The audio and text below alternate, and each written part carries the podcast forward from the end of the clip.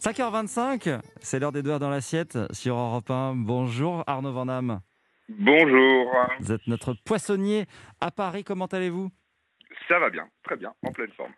Qu'est-ce que vous faites Vous êtes à Rungis comme tous les matins? Oui, ça y est, là, je, je viens de terminer les achats du jour. On a, on a trouvé des, des, des beaux produits. Et là, on redémarre euh, sur, sur la boutique pour aller tout installer. Alors, qu'est-ce que vous avez de beau en ce moment? Ce matin, je vous dis ce que j'ai trouvé. J'ai trouvé de la belle lotte. Voilà, la lotte ou la baudroie.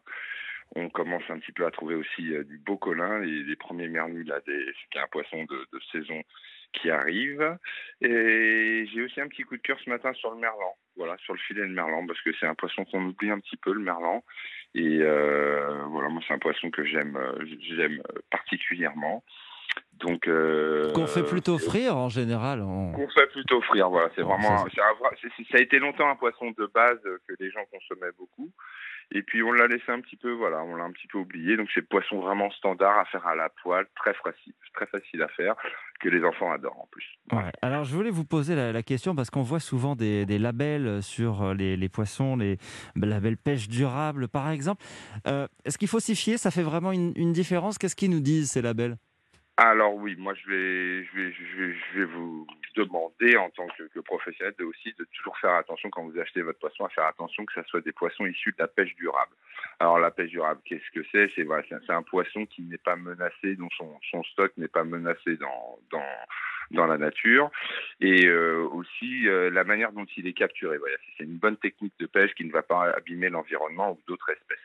Donc ça, il faut vraiment faire attention quand on est consommateur. C'est un enjeu dans notre profession de favoriser les achats qui sont euh, de, de, de produits de la mer qui sont pêchés de façon Hmm. euh, durable. Et Voilà, vous, parce sur votre a- étal, vous n'a- vous n'avez que de- des poissons pêche durable ou, ils ne le sont pas tous?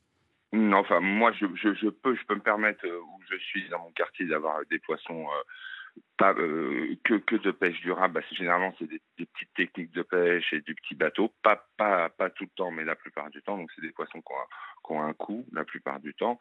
Mais euh, on peut aussi avoir euh, des de- d'autres poissons un petit peu plus standards, un peu plus tout venant comme on dit, qui sont quand même issus aussi de pêche durable parce, parce que les, les stocks sont assez euh, assez euh, con- constants et, euh, et en quantité euh, dans l'océan. Voilà, Et c'est alors, surtout on- ça qu'il faut regarder l'origine aussi, mais alors on ne sait pas toujours euh, quand on achète du poisson d'où Ah, ce poisson a été pêché.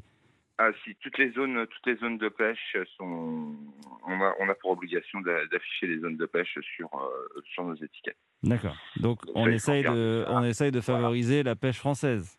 Oui, oui, oui. Enfin, bah, la pêche française, évidemment, parce que euh, rien, rien d'un point de vue du bilan carbone, quoi, qui sera toujours meilleur qu'un poisson qui vient à l'étranger, mais aussi la pêche artisanale et les, les pêches intelligentes, on va dire. Voilà, les pêches intelligentes. De la lotte, du merlan et euh, du colin au menu euh, chez vous dans votre poissonnerie du, du 16e arrondissement. Arnaud Vandam, merci beaucoup. À bientôt dans les Merci à l'assiette. Bonne journée, au revoir. Bonne journée à vous. Il est 5